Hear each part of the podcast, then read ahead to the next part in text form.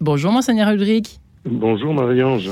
Alors évidemment, une actualité euh, qui n'échappera pas euh, aux Français qui nous écoutent, en tout cas euh, aux personnes qui suivent un peu l'actualité autour de la bioéthique. Monseigneur Ulrich, plutôt, alors d'abord, avant d'entamer ce sur quoi vous êtes en train de plancher avec d'autres évêques et puis d'autres experts, oserais-je dire, à propos de la question de la fin de vie, est-ce mal parti, mal barré selon vous, politiquement d'abord ou pas? Est-ce que c'est plié d'avance ou pas? Parce que je pense que les auditeurs brûlent d'impatience avant de savoir cela.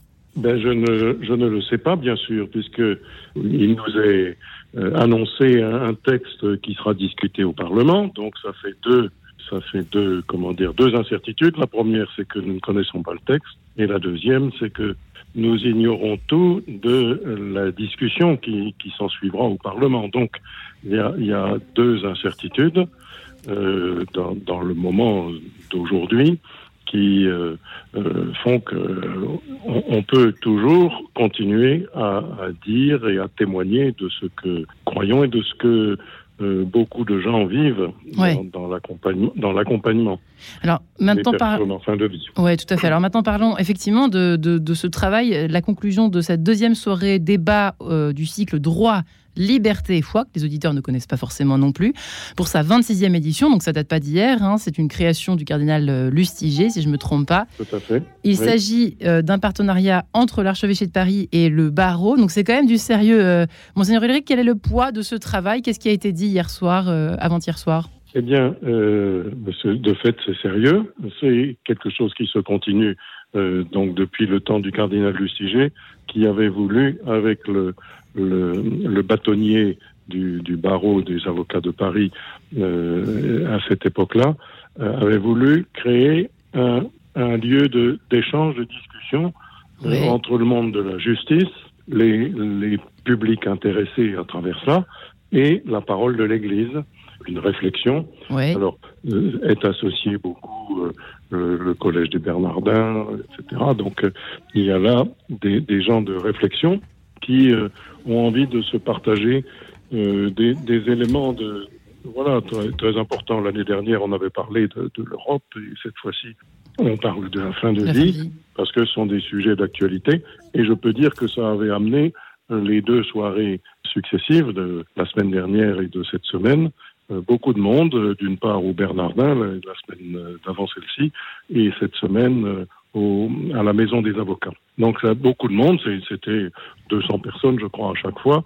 Pas forcément toutes les mêmes, euh, la première et la deuxième, mais ça, ça veut dire qu'il y, y, a quand même, il y avait un public intéressé. Quelles sont les prochaines rencontres qui auront lieu avec euh, soit le gouvernement, soit les personnes qui sont décisionnaires autour des questions de bioéthique, monseigneur Ulrich? Est-ce que vous en faites partie? Euh, Comment ça va se conjuguer dans les mois à venir? Voilà. Alors, il y a eu déjà euh, des, des, rencontres publiques. Hein. J'avais participé à, à, la convention citoyenne et le témoignage des, des, gens de religion avait été appelé, souhaité par les, les membres de, de, la, de la convention.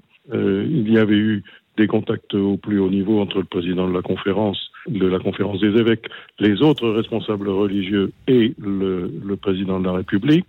Et euh, la ministre, Madame Firmin Lopoto, etc. Donc il y a eu un certain nombre de, de conversations et euh, je crois que le président de la République a dit qu'il recommencerait à inviter les responsables religieux lorsque le texte serait connu au moment de, du débat parlementaire. Donc je pense qu'il y a, il y a des fenêtres euh, assez intéressantes. Mhm voilà, à, exploiter. Euh, peut-être un, petit, un petit pas de côté autour de la, question de, de l'IVG, puisque euh, voilà, c'était une des propositions d'Emmanuel Macron de mettre ce droit dans la Constitution.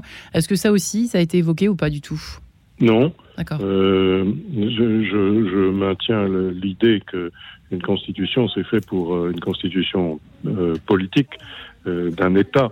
C'est fait pour euh, comment dire, organiser les pouvoirs, euh, la, la, relation entre les différentes sphères de pouvoir dans, dans un État démocratique. Euh, c'est fait pour ça, une constitution. Je ne crois pas que ce soit fait pour euh, garantir, comment dire, des éléments législatifs qui sont euh, forcément que je veux dire, qui sont de, de convictions personnelles, qui touchent des convictions personnelles et qui touchent des engagements.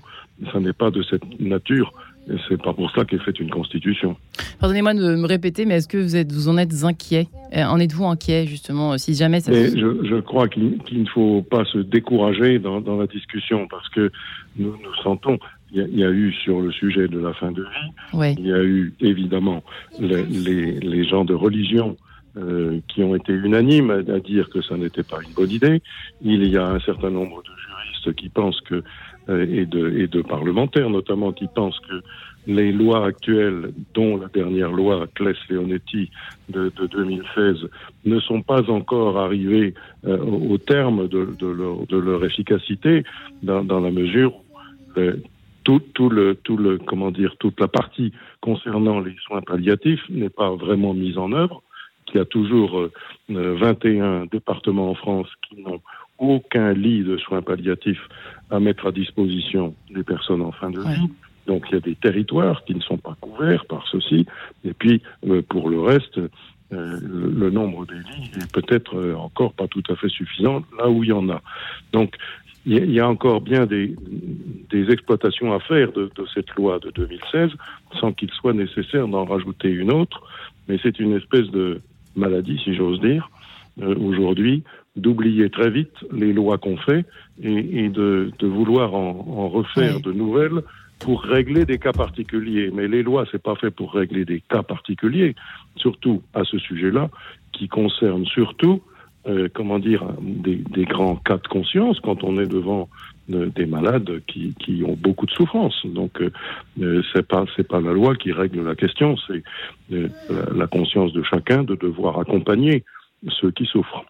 Alors euh, pour terminer, effectivement, cette question de la déshumanisation euh, galopante de notre société, euh, Monseigneur Ulrich, euh, finalement, l'Église a là pour le coup son rôle à jouer. Oui, au sujet par exemple de, de la protection de la nature, hein, de la protection de la maison commune, le pape vient d'écrire que aujourd'hui le plus grand problème est l'idéologie qui sous-tend une obsession, dit-il dans son texte. Laudate Deum, accroître au-delà de l'imaginable le pouvoir de l'homme par mmh. des moyens techniques au lieu de, de développer le, le relationnel en, avec les pauvres, avec ceux qui souffrent le plus et avec l'humanité euh, en souffrance. Euh, euh, l'humanité, euh, je crois qu'on peut toujours réclamer la parole ouais. dans toutes les situations et qu'on peut, on peut se dire ça aussi à propos de la guerre dont, dont on entend ouais. parler en ce moment.